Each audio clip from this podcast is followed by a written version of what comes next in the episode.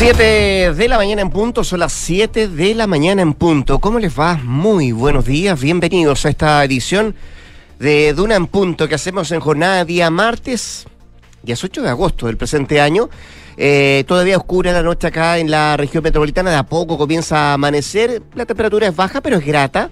Eh, y vamos a volver a las lluvias en los próximos días, al menos así le pude echar un vistazo a la página de la Dirección Meteorológica de Chile respecto a qué es lo que va a pasar con el clima en los próximos días, donde el clima eh, se pone un, más, un, poco más enrarecido es en el sur del país, en dos gobernaciones en lo específico, en el Biobío y en la Araucanía, que están eh, atrapadas por el caso convenios. Ayer en la del Biobío supo de la salida de 13 mm, altos funcionarios de esa repartición eh, allanamiento además las propias oficinas del GORE eh, y en el Bio Bio tarde noche también se conoce la salida de también funcionarios de esa repartición que está siendo investigada por una gran cantidad de convenios, 22 de 29 de los que dio a conocer en su momento la Contraloría, que están siendo investigados solo ahí en la región de los lagos. Salpique también para el gobierno central, por supuesto que sí, todavía se dan explicaciones, eh, y eh, la defensa que se ha hecho también de la propia directora de presupuesto. Ayer lo hacía acá mismo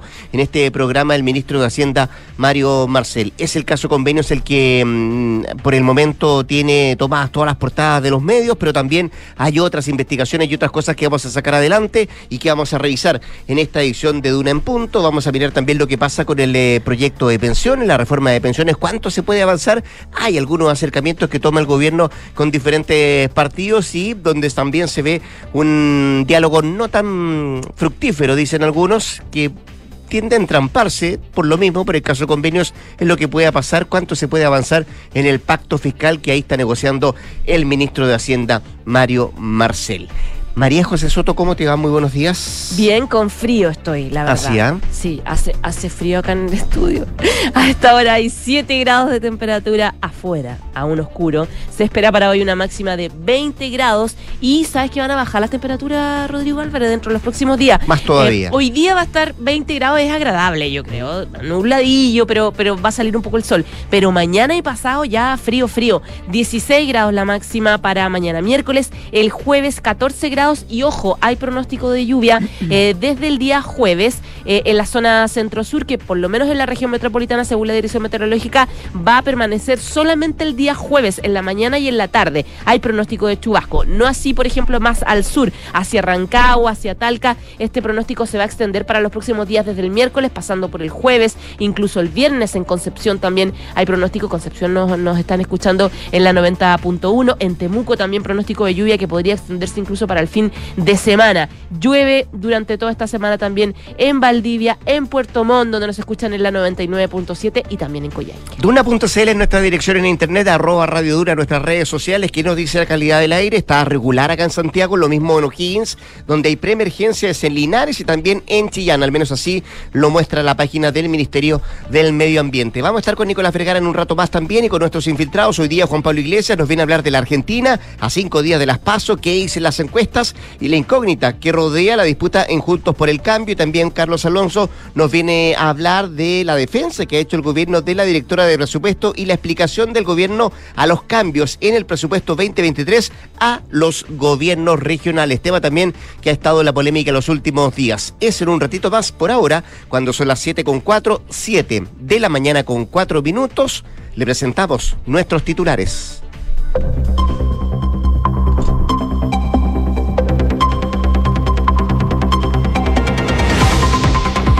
Ministerio Público alista citación de declaración al ministro de Desarrollo Social Giorgio Jackson y a su par del Ministerio de la Vivienda Carlos Montes y también a la jefa de Dirección de Presupuesto Javiera Martínez. Esto tras concluir que existieron vínculos directos e indirectos entre funcionarios y las fundaciones beneficiadas con traspasos de dineros del Estado. La moneda gana tiempo y abre espacio de negociaciones para intentar corregir la nueva ley de usurpaciones. La ministra vocera de Gobierno, Camila Vallejo, calificó el proyecto aprobado en la Comisión de Seguridad como una aberración jurídica, mientras que parlamentarios de la DC y demócratas se inclinan a favor de permitir que civiles puedan recuperar terrenos por la fuerza. La expresidenta Michelle Bachelet visitó el Consejo Constitucional. En su alocución en la Comisión de Sistema Político, la exmandataria señaló que aprobaría el texto constitucional si este fuese eh, parecido al anteproyecto redactado por los expertos y advirtió que de aprobarse las enmiendas republicanas puede haber la tentación de considerar rápidamente inconstitucional la ley en tres causales. Renovación Nacional descartó remover a la diputada María Luisa Cordero de la bancada luego de ser acogido el desafuero en la Corte Suprema. Esto se da tras la querella de la senadora Fabiola Campillay por injurias. El jefe de la bancada, Frank Sauerbaum, afirmó que el fallo es excesivo para una simple ofensa. Ministerio de Defensa confirmó la instalación de centros especiales en el país. La ministra Maya Fernández firmó convenios para la creación de esta infraestructura en las regiones de Magallanes, Antofagasta y la Antártica, los cuales tienen el propósito de incrementar capacidades de investigación y desarrollo asociado al área espacial en el marco del proyecto Servicio Nacional Satelital. En materia internacional, Polonia enviará mil soldados más a la frontera con Bielorrusia ante la llegada del grupo Wagner y el aumento de las tensiones. La medida del ministro de Defensa de Varsovia llega tras el incidente en el que dos helicópteros bielorrusos volaron sin autorización por espacio aéreo polaco. Actualmente hay más de 7.500 efectivos a lo largo de toda la línea divisoria. Y en el deporte, la leyenda de la gimnasia Simone Biles se inscribió en la preliminar de los Panamericanos de Santiago 2023. El director ejecutivo del evento, Harold May Nichols, calificó el hecho como una noticia que ilusiona. 7 de la mañana, 5 minutos.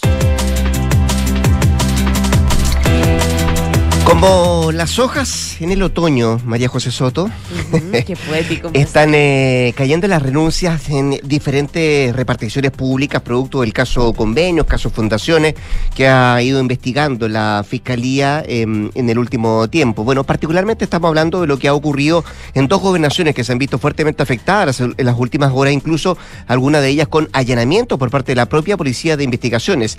En el Bío Bío, tres altos funcionarios cercanos al gobernador Rodrigo Díaz dejaron sus puestos producto del arista caso Lencería. Esto se suma además, como decíamos, al allanamiento que realizaron detectives en esa repartición donde cautaron documentos y también computadores. Mientras que en Los Lagos, anoche, se supo que el gobernador Patricio Vallespín le solicitó su salida, su renuncia a tres funcionarios. En esta región son 22 los convenios que fueron declarados ilegales por la Contraloría de un total de 29 en todo el territorio nacional. Bueno, a través de un comunicado anoche se indicó que el gobierno regional de los lagos, eh, por avanzar en el desarrollo integral de la región y pensando en el bienestar de las eh, familias que habitan el territorio, se encuentra en un proceso de fortalecimiento interno para los desafíos venideros y con el afán de mantener nuestra estrategia seria y responsable por la inversión pública con eh, rostro humano. Era lo que decía el encabezado de este comunicado, donde además se agregaba que salieron de sus puestos el jefe del Departamento Jurídico del GORE, el jefe de la División de Presupuesto de Inversión Regional y también la jefa de la División de Fomento Productivo de esa repartición pública. El gobernador de la región, Patricio Vallespín, señaló que debemos asumir que los desafíos de hoy no son los mismos de cuando iniciamos esta gestión y estar a la altura de esta responsabilidad implica una constante adaptación y mejora de la institución fue lo que también detalló el gobernador a través de un comunicado. En esa región, en los lagos, se investigan transferencias declaradas ilegales por la Contraloría por un monto cercano a los 1.200 millones de pesos en un caso y hay otro por 600 millones de pesos que fue em, el traslado de recursos a la Corporación Privada para la Educación y el Desarrollo Local, el Canelo, que son dos de las 22 eh, convenios, entrega de recursos en esa repartición pública que se fueron eh, entregando y que están dentro del listado que entregó en su momento la propia Contraloría General de la República que calificaba de ilegales esta, esta serie de convenios. Dos reparticiones, dos gobernaciones que han estado en el ojo del huracán y que seguramente en las próximas horas vamos a ir conociendo más detalles de lo que podría pasar, pero por ahora, tres renuncias en el Bío Bío, tres renuncias también en la región de los lagos. Mira, y como pasa el tiempo, hace 53 días la publicación de este medio regional Timeline publicaba el siguiente...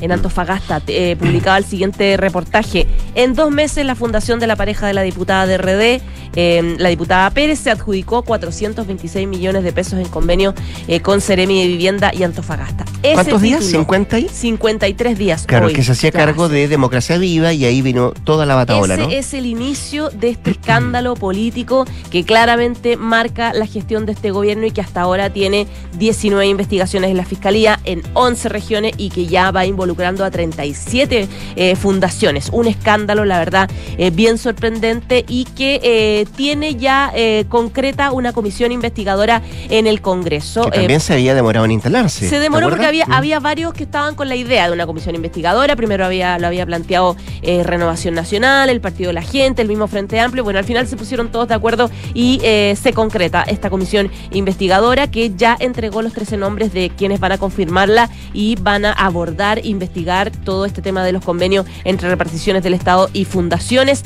eh, lo que, como ya lo hemos dicho, derivó en un lío de platas que tiene al Ministerio Público investigando.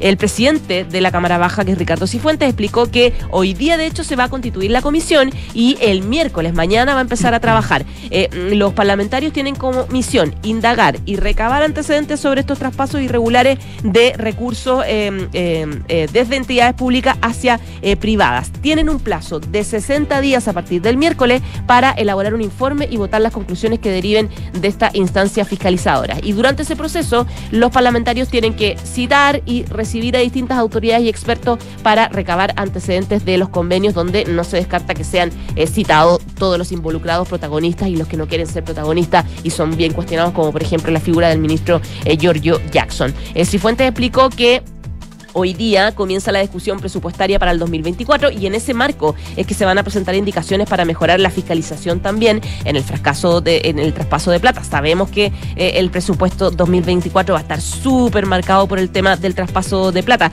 Dijo va a haber una discusión muy profunda respecto de qué se puede hacer y qué no se puede hacer en las transferencias del Estado. ¿Quiénes se conforman esta comisión? Bueno, son varios, eh, eh, desde RN, José Miguel Calistro, Juan Carlos Beltrán, de la UDI, Coloma y Trisotti, de Republicanos eh, eh, eh, Berchesi, del PDG Rubén Oyarzo, de la DC Aedo, Raúl Soto del PPD, Giovanna Humada PDG, Mercedes Bulnes Independiente, Manu Cheri del PS y Erika Ñanco de RD, Carolina Tello del Partido Comunista. Todo un tema que por ahora no está del todo confirmado, pero se está trabajando al interior del Ministerio Público de la propia Fiscalía para ver la posibilidad de que pueda prestar declaración tanto el ministro de Desarrollo Social Giorgio Jackson como también la directora de Presupuesto. Eh, se estarían alistando las citaciones eh, para que ellos declaren en, este caso eh, todo esto por la obligación de fiscalizar el uso de los recursos estatales, insisto, algo que se está estudiando, se están preparando las citaciones por parte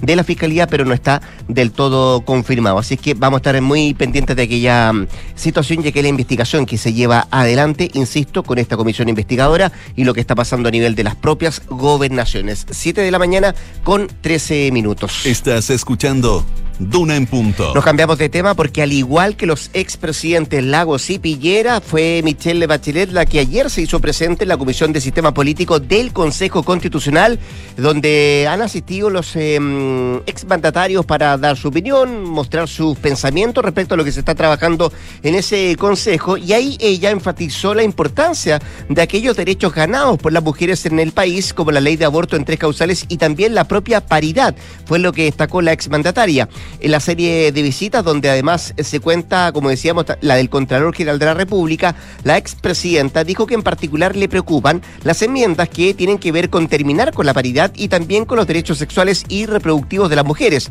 Yo creo que en materia de mujer no debiera haber retroceso, fue lo que recalcó la expresidenta Bachelet. También advirtió respecto a la ley de aborto en tres causales que si se aprueban las enmiendas presentadas por el Partido Republicano, puede haber la tentación rápidamente de tratar de considerarla inconstitucional, fue lo que advirtió la expresidenta, y señaló que el fin de la paridad sería visto como un retroceso acá en nuestro país. También defendió la necesidad de seguir mejorando el rol de las mujeres en la toma de decisiones y también la representación popular. Pidió a los constituyentes enfocarse en lo que nos une para que el texto de plebiscitar entregue a Chile la posibilidad de reencontrarse y dan también curso institucional pacífico a las tensiones sociales. Por último, dijo la ex jefa Estado, que la propuesta elaborada por la comisión de expertos, no sé cuántos chilenos se van a leer, decía ella, el proyecto que salga de acá, pero yo, si fuera algo parecido a esto, votaría a favor. Fue lo, lo que dijo la expresidenta, valorando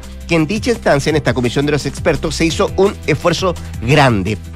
decía y de alguna manera eh, daba a entender su posición de lo que hoy día eh, se está trabajando por parte de los consejeros constitucionales y cuál es la base eh, em, o el anteproyecto que fue entregado por la propia Comisión de Expertos. Eh, habló también el presidente de la Comisión de Sistema Político, Edmundo Luchanz, que valoró, por cierto, la visita de la ex mandataria, también había valorado en su momento la visita de Sebastián Piñera y el propio Ricardo Lagos, y se dice que solo faltaría la exposición que pudiese hacer en los próximos días el expresidente Eduardo Frey, sin embargo, aún no se confirma la asistencia del expresidente de la democracia cristiana a este Consejo Constitucional, a esta comisión, que es la comisión eh, que ve todo el aspecto político em, y que de alguna manera ha sabido eh, de la opinión de cada uno de los quienes han asistido, algunos muy críticos, como lo fue la semana pasada el propio expresidente Ricardo Lagos, y que decir también de la comparecencia del Contralor General de la República.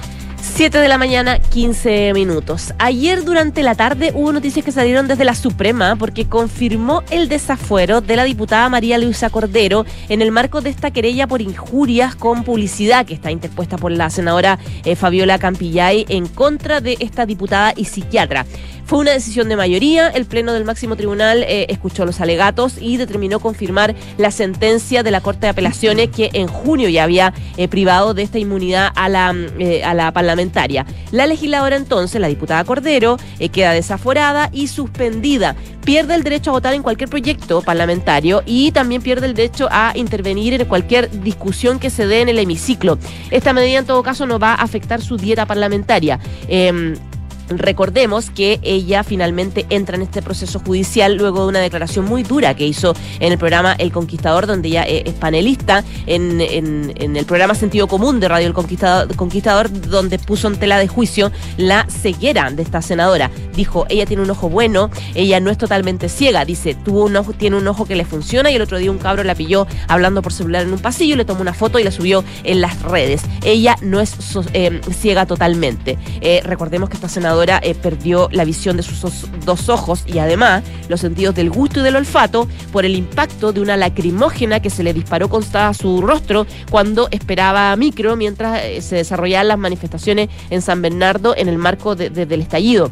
Eh, de hecho, el ex capitán de carabineros Patricio Maturana fue condenado a 12 años y 182 días de presidio en calidad de autor del delito de apremios ilegítimos con resultados graves, gravísimos contra esta senadora. Y Ayer también el Tribunal Oral en lo Penal de San Bernardo había rechazado una solicitud de revisión de la sentencia y penas que hizo, em, que, eh, hizo la defensa del ex uniformado. Bueno, luego de la decisión del desafuero en contra de, em, de esta diputada Campilla y que esa eh, diputada Cordero, que hace que la senadora Campillay pueda seguir adelante con el juicio por injuria, RN respondió, ella es independiente RN, está en la bancada RN, y la verdad es que la bancada reaccionó apoyándola 100%, eh, dicen que ella va a seguir en la bancada porque la necesitan y necesitan su aporte, dicen que ella ya había pedido disculpas y que había puesto a disposición su estadía en la bancada, pero que ellos la van a aceptar, que no van a dejar que se vaya y que fue exagerado, que dice, por ejemplo, hay una declaración que hace el diputado eh,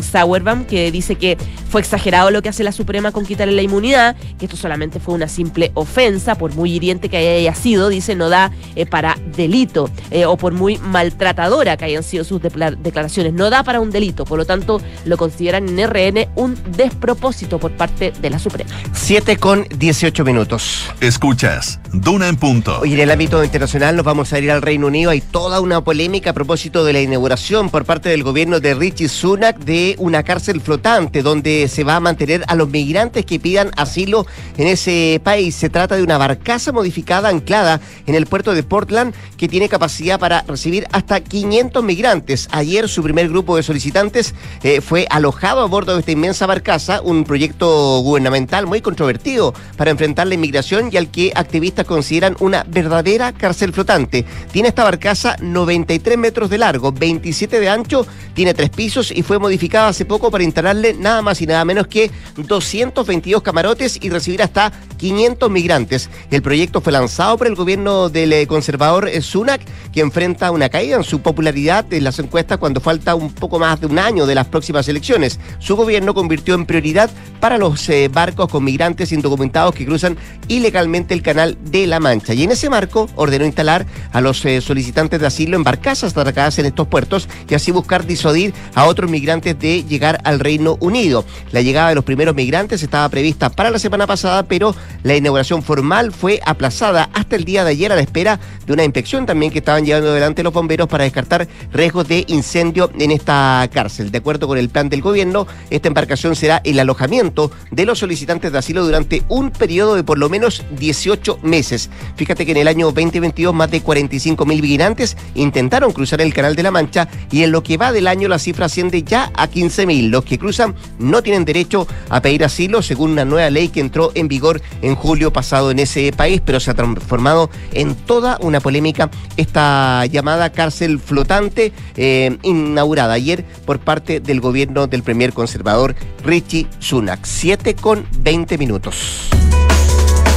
En Duna en Punto le tomamos el pulso a la economía.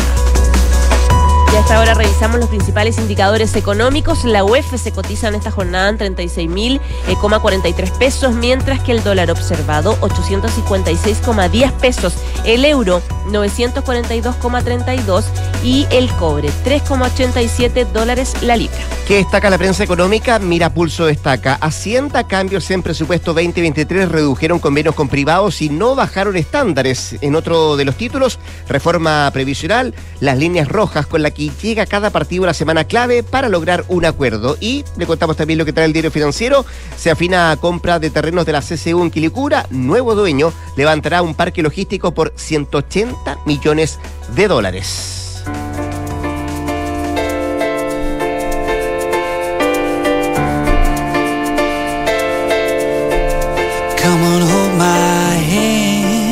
Escuchamos al gran Robbie Williams porque anunció y confesó que quiere un refresh, un refresh facial.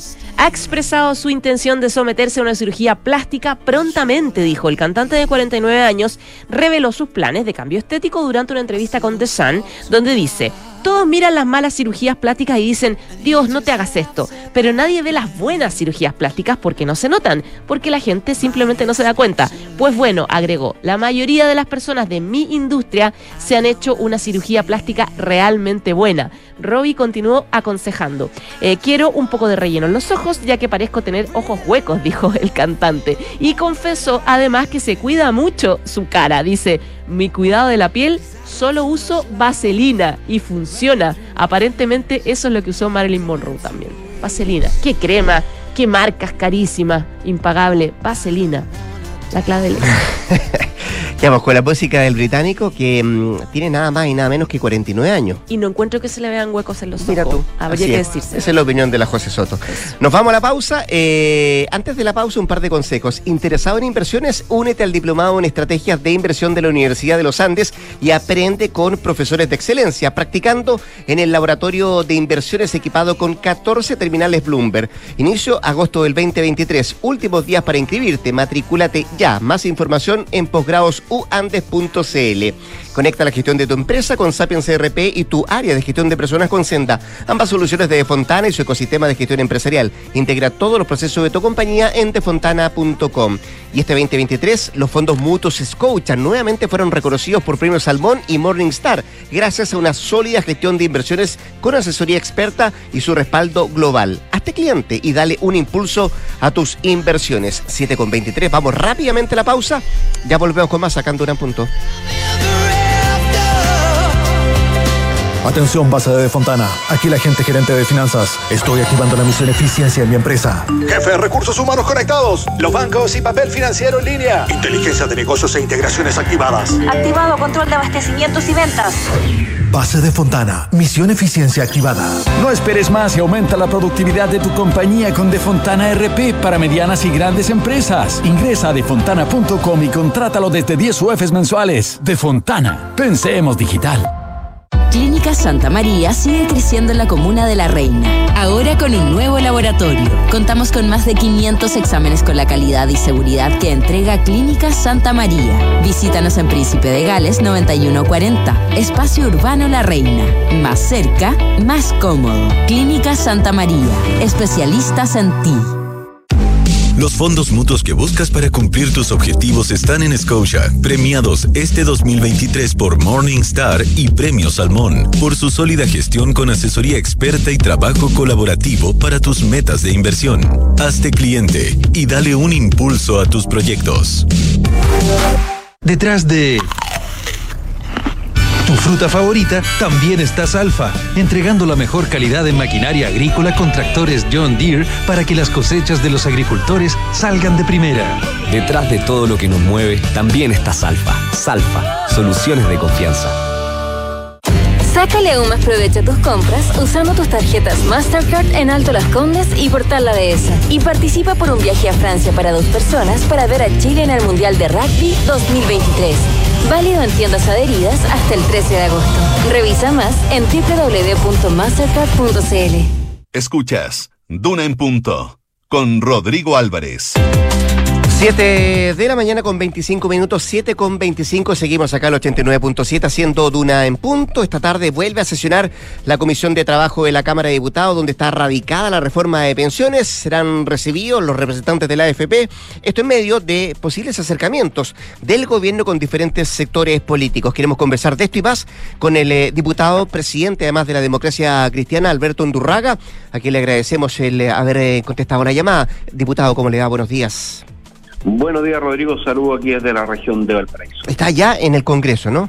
Estoy, o sea, no en el Congreso todavía, pero Sí. en la región, terminando la entrevista, parto hacia el Congreso. Eh, yo decía, hoy día comienza a trabajar, eh, vuelve a trabajar la Comisión de Trabajo, de la cual además usted también es miembro diputado. Ayer acá el eh, ministro de Hacienda, Mario Barcel, en entrevista con este programa, eh, se mostró bien esperanzado en que la reforma de pensiones salga de la Cámara antes de fiestas patrias. Eh, algunos lo tildan de demasiado optimista. ¿Usted ve posible que se cumpla ese cronograma que mm, tiene en mente el, el gobierno, diputado? Sí, es posible. Eh, hay que hacer algunos cambios para que eso sea, sea así, pero o sea, dep- depende de algunas cosas. Sí, claro, pero pero yo diría una cosa más, eh, incluso anterior a eso, Rodrigo, yo creo que es necesario que apuremos el tranco, porque esta es una reforma que ya lleva mucho tiempo discutiéndose, más de 10 años, tiene que ver eh, directamente con la ciudadanía, con mejores pensiones, y el hecho que no salga significa que no mejora las pensiones, salvo lo que mejora por el lado de la PGU. Entonces, eh, yo creo que es casi un deber ético que le pongamos plazo a un, a un acuerdo. Y creo que es necesario que sea eh, en septiembre, porque después tiene que ir al Senado. Y cada vez que hay una elección, este tipo de reformas se paraliza, porque los sectores más duros de lado y lado paralizan la, elección, o sea, pa- paralizan la, reforma. Y como tenemos plebiscito en, en diciembre y después de elecciones municipales, hay un espacio muy chico sin, sin, sin elecciones, y por eso yo creo que es necesario que apuremos el tranco y que lo podamos sacar en septiembre. Pero para eso, además de los acuerdos, para eso hay una cosa anterior, el gobierno debe simplificar el proyecto, que sea un proyecto que, que hable solo las tres cosas principales, que es la distribución de estos recursos adicionales del 6% adicional, porque es necesario eso, porque son más recursos para el sistema y por lo tanto mejoran las pensiones, la separación del rol que hacen hoy día las AFP en dos roles distintos, porque es necesario eso, no solo porque le da legitimidad al sistema, sino porque además mejora la eficiencia y también mejora las pensiones. Y tercero, el aumento de la PGU, de nuevo, por la misma razón, también porque mejora las pensiones. Entonces, si nos dedicamos a esas tres cosas, porque hay un conjunto de otras cosas que no se han discutido, que aparecen de vez en cuando en los medios de comunicación, el decreto ley 3500, la cobranza, un montón de otros artículos que hace que sea imposible, si, si mantenemos todo el resto, imposible llegar a, a septiembre. Pero como nos interesa que así sea, concentrémonos en estos tres, logremos un acuerdo en estos tres y mejoremos las pensiones de los chilenos. Entiendo, entiendo que eh, en eso está pensando el Ejecutivo de presentar o introducir una indicación sustitutiva con un proyecto que sería mucho más de menor extensión que el, que el actual. ¿Ese es el camino? ¿Ahí se soluciona el problema a su juicio?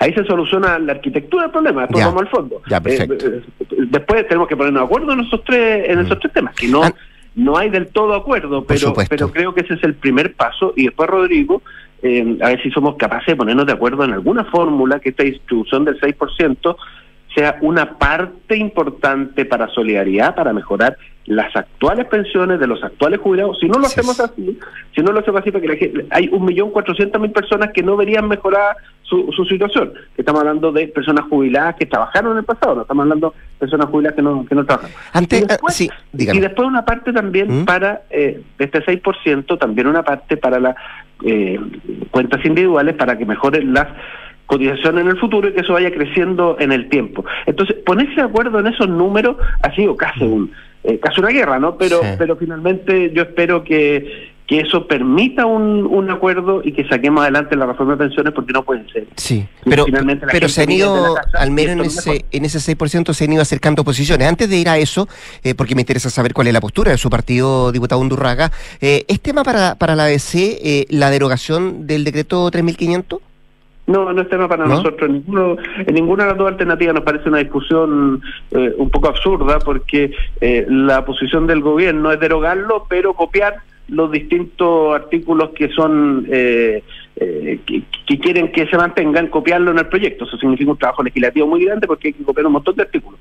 Y la posición de la derecha es mantenerlo a toda costa Sí. eh, y sacar algunos artículos. Si la gente que está escuchando no se dará cuenta que el resultado del punto de vista práctico es el mismo y hay una discusión más bien ideológica respecto al decreto 3500. Que básicamente fue el que creó el sistema de FP.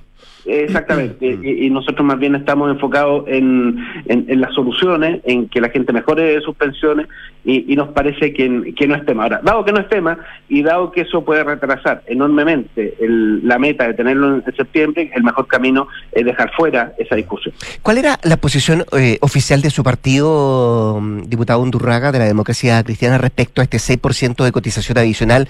¿Para dónde iba un porcentaje y para dónde iba el otro? Eh, la, la primera que pensaron ustedes.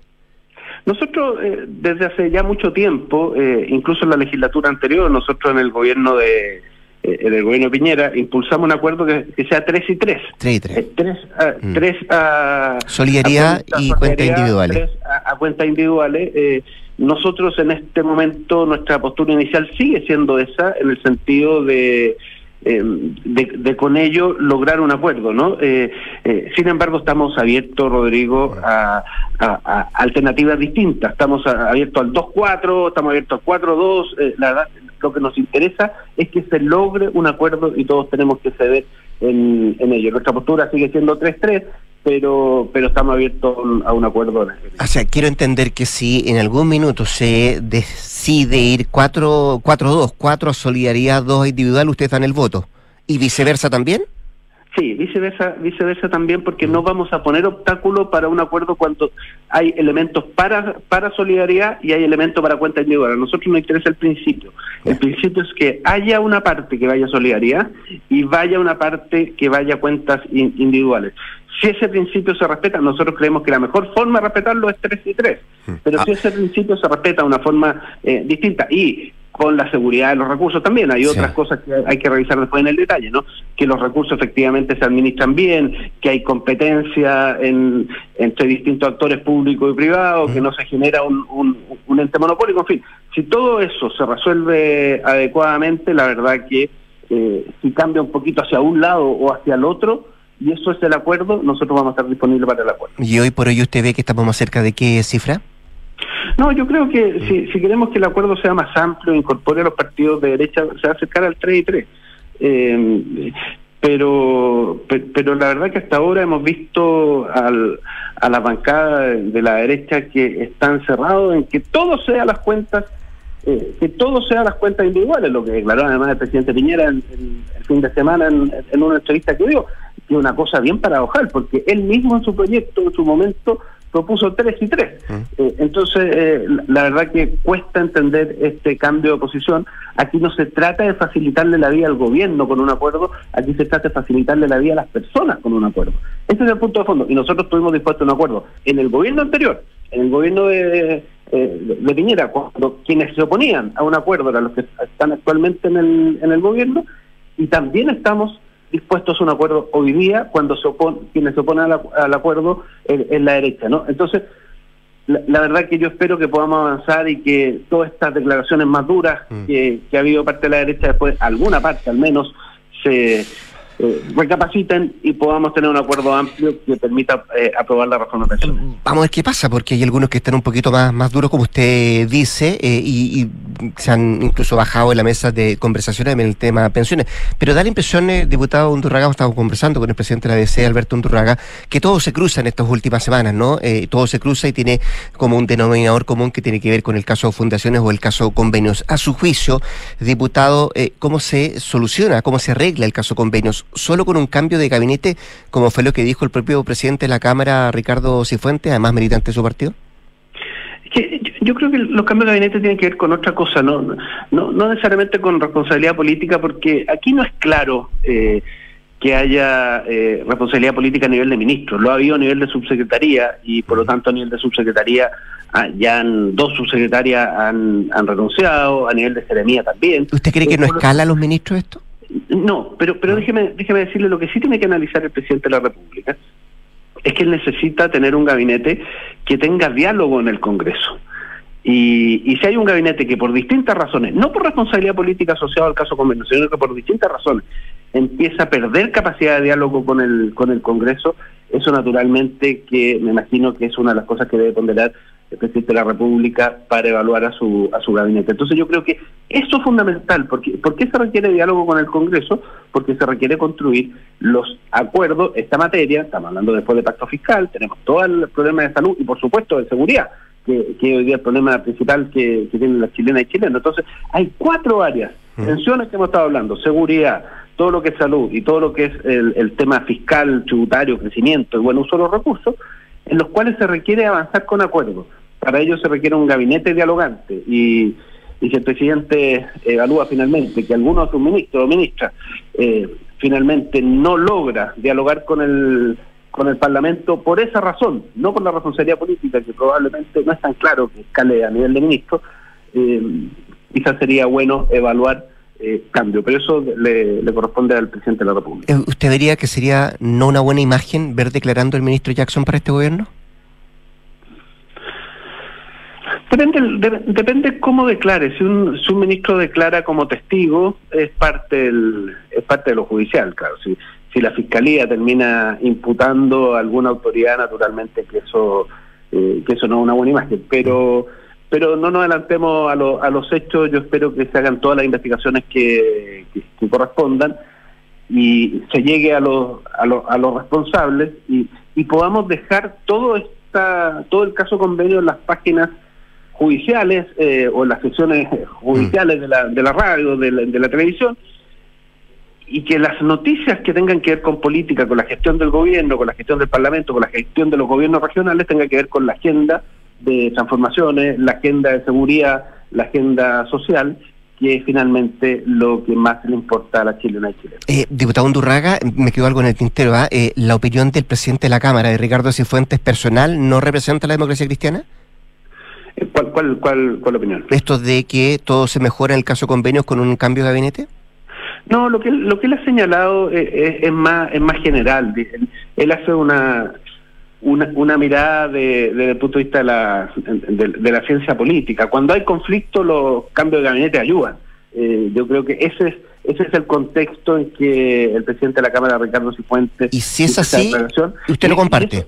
Y eso y, y esa declaración general es compartida por todos quienes Perfecto. estamos en la, en, la, en la vida pública. Pero mi punto es eh, mi punto es respecto al tema del gabinete que aquí no se trata necesariamente de responsabilidad política por el tema convenios, porque no es claro, no es claro que esto escale a los ministros, más bien eh, ya hay dos subsecretarias que han respondido por, eh, por, por responsabilidad política por, por el tema convenios, sino que más bien se trata de otra cosa, de tener un gabinete que sea dialogante, que tenga capacidad de diálogo con el Congreso.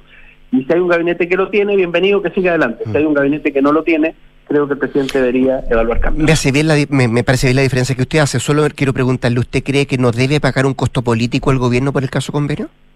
Lo que pasa es que lo está pagando. El, Rodrigo lo está, lo está pagando, la evaluación ciudadana lo está pagando. Eh, Eso es lo de la opinión pública, pero del punto, del punto de vista de lo que piden, por ejemplo, eh, los pares, los partidos políticos respecto a los... al- en este mismo caso, como estamos hablando del cambio de gabinete, ¿no hay un costo político que pagar ahí?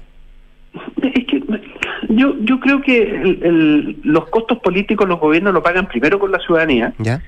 Y, y, segundo, respecto a los cambios que hacen. Y respecto a los cambios que hacen, ya lo han hecho, ¿no? A nivel de subsecretaría, a nivel de, de seremía, y quién sabe si después sigue sigue aquello. Yo, yo creo que es un punto, Rodrigo, que lo, lo he dicho insistentemente en la, en la entrevista. El, si el presidente define un cambio de gabinete, está en sus atribuciones, por cierto. Primero. Segundo, creo que lo fundamental para evaluar un, un gabinete tiene que ver con la capacidad de diálogo que pueda tener con el Parlamento. Si el presidente estima que a propósito de eso hay un eh, una necesidad de cambio de gabinete, bueno, adelante, porque de lo contrario no va a poder desarrollar los acuerdos que sí son necesarios para Chile en seguridad, en pensiones, en salud, en lo, en lo tributario o en, o en el crecimiento económico, ¿no? Eh, pero no es claro, no es claro que haya responsabilidad política eh, asociada a los convenios que lleguen a, lo, a los ministros. Lo que sí puede ser es que algunos ministros hayan perdido capacidad de diálogo, pero eso tiene que evaluar los presidentes. Muy bien, pues el diputado y presidente de la democracia cristiana, Alberto Undurraga, conversando esta mañana con Radio Duna. Gracias, diputado, que esté muy bien, ¿ah? Buenos días, Rodrigo. Igualmente, buen día. 7 con 40, vamos a la pausa. Si te preguntas cómo cosechan los ingredientes de tu comida favorita o cómo se conecta el crecimiento de un país de norte a sur, la respuesta es Salfa, porque detrás de todo lo que nos mueve también está Salfa. Salfa, soluciones de confianza. Y detrás de cada análisis hay un gran equipo, de eso se trata una red que te apoye y te dé siempre más. Por eso ya son 8 millones en 8 años y no van a parar. WOM, nadie te da más. Y en Clínica Santa María siguen eh, creciendo en La Reina, ahora con el nuevo laboratorio Príncipe de Gales. Cuentan con más de 500 exámenes con la calidad y la seguridad que entrega Clínica Santa María. Visítalos en Príncipe de Gales 9140. Clínica Santa María, especialistas en ti. Pausa y al regreso, Nicolás Vergara y nuestros infiltrados, Carlos Alonso, Juan Pablo Iglesias. Hablamos de Argentina, hablamos del caso convenios, de eso y más a la vuelta a este corte. De cada logro hay un gran equipo. Detrás de cada desafío hay un gran respaldo. De eso se trata una red que te apoye y te dé siempre más. Por eso hoy somos la red más rápida y mejor evaluada de Chile. Ya somos 8 millones de clientes y no vamos a parar. ¡Wow! Nadie te da más. ¿Interesado en aprender a tomar decisiones de inversión? Forma parte del Diplomado en Estrategias de Inversión de la Facultad de Ciencias Económicas y Empresariales de la Universidad de los Andes. Aprende a gestionar inversiones personales o empresariales utilizando la mejor información disponible. Contarás con la guía de profesores con más de 20 años de trayectoria en el mercado y tendrás acceso al laboratorio de inversiones equipado con 14 terminales Bloomberg, la plataforma líder en la actualidad. Inicio, agosto 2023. Revisa más información y descuentos en postgradosuandes.cl. Actualizarte es ir por más. Sácale aún más provecho a tus compras usando tus tarjetas Mastercard en Alto Las Condes y Portal La Dehesa. Y participa por un viaje a Francia para dos personas para ver a Chile en el Mundial de Rugby 2023. Válido en tiendas adheridas hasta el 13 de agosto. Revisa más en www.mastercard.cl. Enfrentar el cambio climático es tarea de todos. Duna, por un futuro más sostenible. En tiempos del fast fashion y de enormes vertederos de ropa usada que se han encontrado en el desierto de Atacama, dos científicas estadounidenses han desarrollado una tecnología que transforma el CO2 en celulosa, lo que permite confeccionar prendas negativas en carbono. Algunos estudios apuntan a que la industria textil podría suponer el 26% de las emisiones de CO2 del mundo para el año 2050. Por esta razón es clave avanzar en el desarrollo de nuevas materias primas sostenibles, como las que obtiene esta startup, mediante la captura de CO2 y procesos bioquímicos que consideran enzimas que se alimentan del dióxido de carbono y producen láminas de pulpa de celulosa o liocel, aplicables en la industria textil. La innovación será clave para avanzar hacia una economía y un planeta ambientalmente resilientes. Acciona expertos en el desarrollo de infraestructuras para descarbonizar el planeta. Oye, ¿pagaron? No sé. Revisa, po. Sí, pagaron. Déjale. Ahora Mando Medio también te ayuda a tener los pagos de remuneraciones en orden. Infórmate sobre el outsourcing de remuneraciones en mandomedio.com. Gracias, Mando Medio. Ayudar a que las dueñas y dueños de casa puedan ser dueños y dueñas de su casa es ser un banco para todos y para cada uno. Más de 430.000 personas tienen un crédito hipotecario Banco Estado. Banco Estado, un banco para todos y para cada uno. Infórmese sobre la garantía estatal de los depósitos en su banco o en cmfchile.cl. Escuchas Duna en punto. Duna 89.7.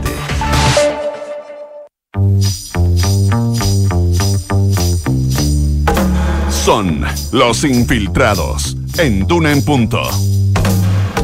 7 de la mañana con 43 minutos, 7 con 43. Don Nicolás Vergara, ¿cómo está usted? Buenos días, buen martes. Hola, ¿cómo estás? Bien, pues aquí. Es martes, es 8, ¿eh? 8. 8. 8 de agosto. Junto a Carlos Alonso, Juan Pablo Iglesias, nuestro infiltrado de este día martes. ¿Cómo les va? Bien, bien. Bien, ¿Cómo bien, están? gracias. ¿Todo Sí, bien? Todo bien. Buenos días. Em, ¿Cruzamos la cordillera o nos metemos a la DIPRES, don Carlos Alonso? Como ¿Sí? estimo inconveniente. Hablemos de la DIPRES. Me interesa eh, ver la, la, la- mejor directora de presupuesto. de lejos Generó- de la historia, generó incluyendo al propio ministro de Hacienda que se puso en la lista para evaluar y decidir que efectivamente ella era la, la mejor directora de presupuesto. Claro, generó debate lo que dijo el ministro de Hacienda, que lo dijo primero en, en Canal 13 el domingo y ayer reforzó un poco y entregó eh, un poco más de argumentación. Estuvo en la mañana acá y después dio un punto claro. de prensa. Claro, lo dijo ayer, ay- o sea, lo dijo el domingo, lo dijo ayer dos veces. Y ayer entregó un poco más de argumentación diciendo por qué él había calificado a la directora de presupuesto como la mejor directora desde los 90 a la fecha.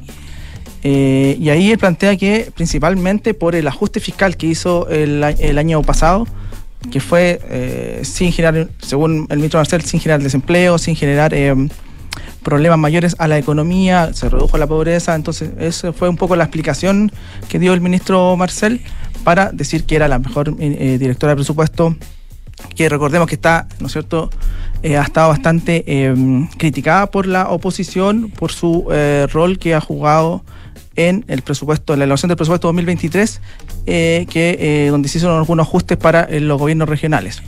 En ese sentido, también el ministro Marcel salió a explicar eh, lo que pasó en, en el presupuesto 2023, que apuntaba principalmente eh, a que en el 2023, uh, bueno, volviendo un poco atrás, esto pasa también en los gobiernos regionales, principalmente porque eh, desde el 2021 ya comenzaron a hacer, eh, o sea, el 2021 hubo las elecciones de los gobiernos regionales y el 2022 ya tuvieron su primer presupuesto, entre comillas, más independiente, porque antes dependían del Ministerio del Interior.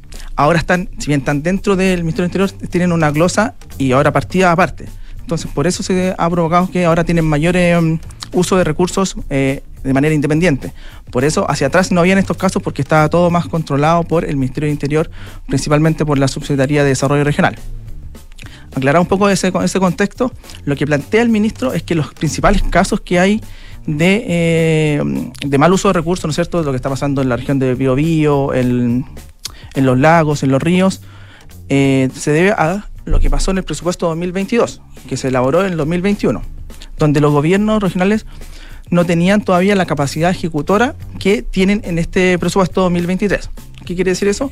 Que en ese entonces los gobiernos regionales para ejecutar su presupuesto tenían que licitar la mayoría de sus recursos a otras entidades, a terceros. Y esos terceros a la vez licitaban a otros privados para que le hicieran distintos proyectos de ley. Entonces no había un control mayor de parte de los gobiernos regionales. Y eso dice el ministro Marcel que fue lo que provocó un poco esta, este, eh, entre comillas, desorden de, eh, de recursos. Eh, lo que ahora él dice que con los cambios que hubo en el 2023, eso ha mejorado, en el sentido de que ahora son los gobiernos regionales lo que, al, el hecho de generar ellos mismos una mm, licitación a los, a, los proyectos de inversión, pueden tener un mayor control. Y ellos, eh, ayer entregó un, par de datos diciendo que el bajó, por ejemplo, del, del 60 al, al 20%, sí, del 60% al 20% entre el 2022 al 2023 los convenios directos con eh, fundaciones sin fines de lucro.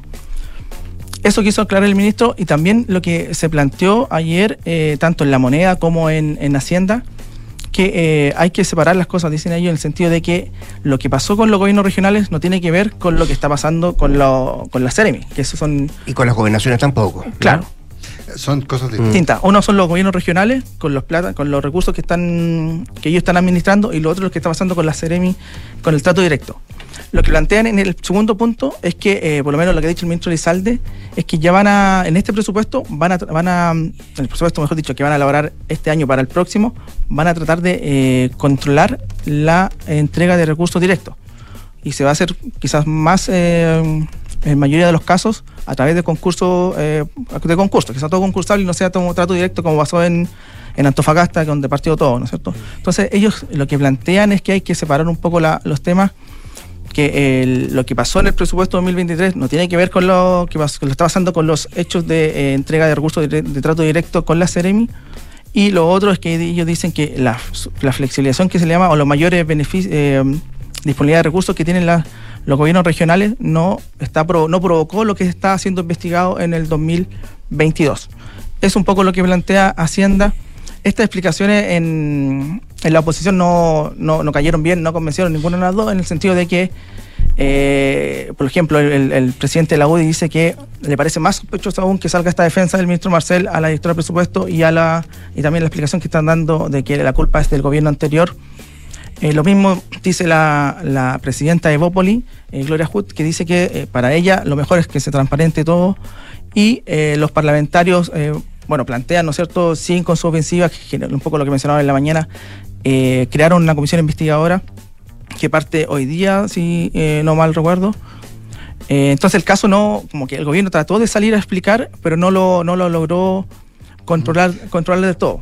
Oye, en ese, en ese sentido, a a mí me llama mucho la atención porque uno conversa con gente que entiende el tema y te dice, esto es fácilmente explicable. Eh, y, y de verdad no es un tema tan complejo, salvo por, por un tema de un, de un oficio que sigue vigente, pero, pero, pero eso, eso es otra historia. Eh, pero ¿por qué no hay un, no, por qué no hay capacidad de explicarlo? Porque eh, eh, el, claramente el ministro Marcel no lo explicaban fácil. No, Eh, claro. no lo explicaban fácil, lo ha explicado como las consecuencias y centrándose en la ley de presupuesto, tal vez para no meterse en la mecánica directa del tema, pero sería un tema cual se podría explicar relativamente fácil. Claro, y lo otro que llama la atención es un- que la que se demoraron bastantes días a- antes de de salir a, a explicar. claro. El- si fue recién el fin de semana y, o ayer y hoy día el ministro de Hacienda está explicando el Calle, tema. esto lo publicó el diario Segunda el viernes, ¿no? El viernes, viernes de la tarde, sí. Sí, no, no, pero el tema de los gobiernos regionales viene. Ah, no, el del atrás. gobierno regional Claro. delante, efectivamente, tienes toda la razón. Entonces podría haber razón. salido a aplicar esto que finalmente se trataba del presupuesto 2000, de la ley presupuesto 2022 que se tramitó el 2021 y que eso generaría lo- los problemas que estaba generando. Lo otro, más allá de, de los años, la Contraloría lo que está haciendo está investigando o auditando, mejor dicho, eh, todas las transferencias que hizo el Ministerio de Vivienda, la Ceremi, gobiernos regionales y se evalúa, según lo que comentaban ayer, a incluir a desarrollo social. Y esto desde el año 2021 hacia adelante. Entonces, también eh, eh, eh, quizás cuando vaya eh, investigando más la Contraloría van a salir otros casos.